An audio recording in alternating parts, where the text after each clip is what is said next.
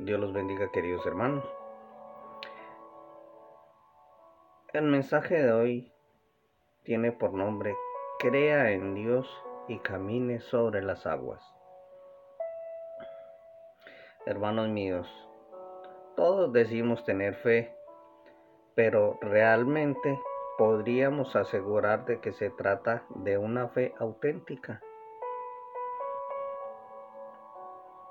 Pregúntenselo por un solo instante. La respuesta honesta, nacido de lo más profundo de su corazón, lo sorprenderá, querido hermano. Realmente, no. No tenemos fe, o al menos no como la proclamamos. Aún nos embargan las dudas, y son esas dudas las que levantan enormes barreras para que los milagros ocurran en nuestras vidas.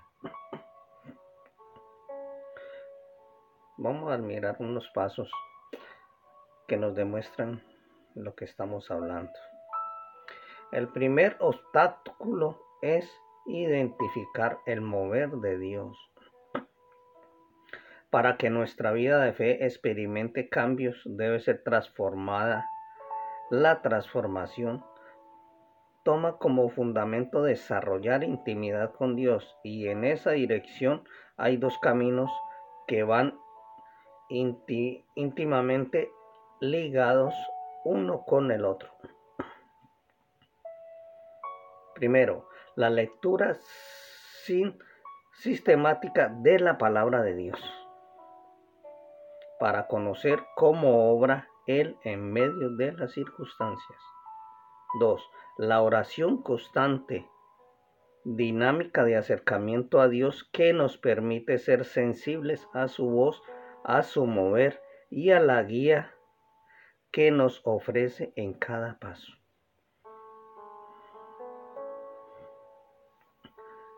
Cuenta un relato bíblico en el contenido del Evangelio de Mateo 12, eh, del, versículo 22 al 24 que dice eh, que Jesús eh, instruyó a, sus discípulos para que subieran a una barca y cruzaran el mar de Galilea.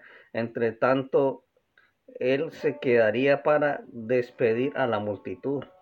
Sin embargo, en medio de la travesía, la embarcación se vio sometida a un intenso oleaje que amenazaba su estabilidad. Todos estaban aterrorizados. Dice en el versículo 25-27, a la madrugada Jesús fue hacia ellos caminando sobre el agua. Cuando los discípulos lo vieron andar sobre el agua, se asustaron y gritaron llenos de miedo. Es un fantasma, pero Jesús les habló diciéndoles, calma, soy yo, no tengan miedo. Querido hermano, querido amigo, querida hermana, tenga presente que si desarrollamos intimidad con Dios, no solo reconoceremos su voz, sino que además confiaremos que cualquiera que sea la circunstancia adversa que enfrentemos, Él obrará a favor nuestro. Ahora vamos a, a número 2 que dice, del dicho al hecho hay mucho trecho.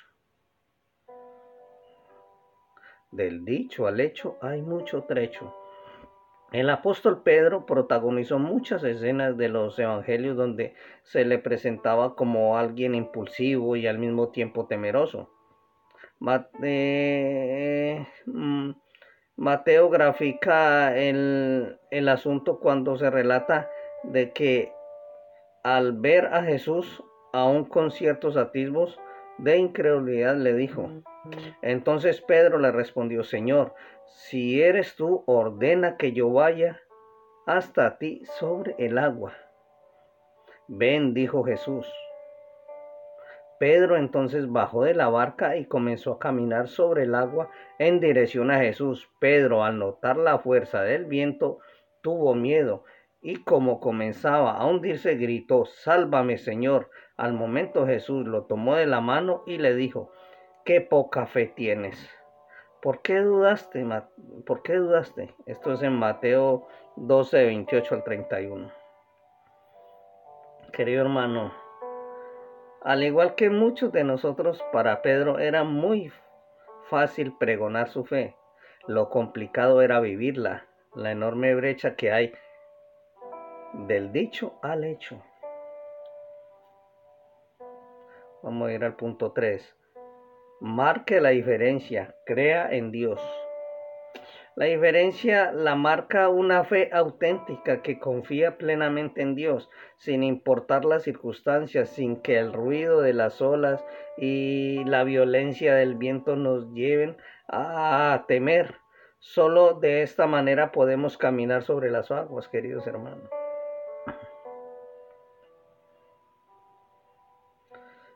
Entonces, como relata el Evangelio, en cuanto subieron a la barca se calmó el viento.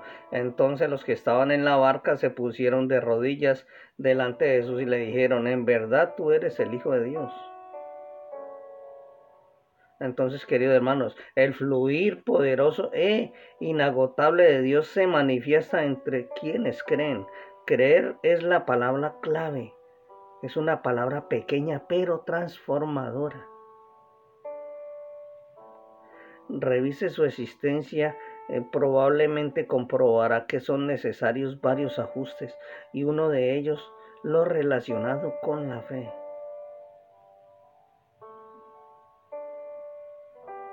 Entonces, querido hermano, vamos a declarar esa fe.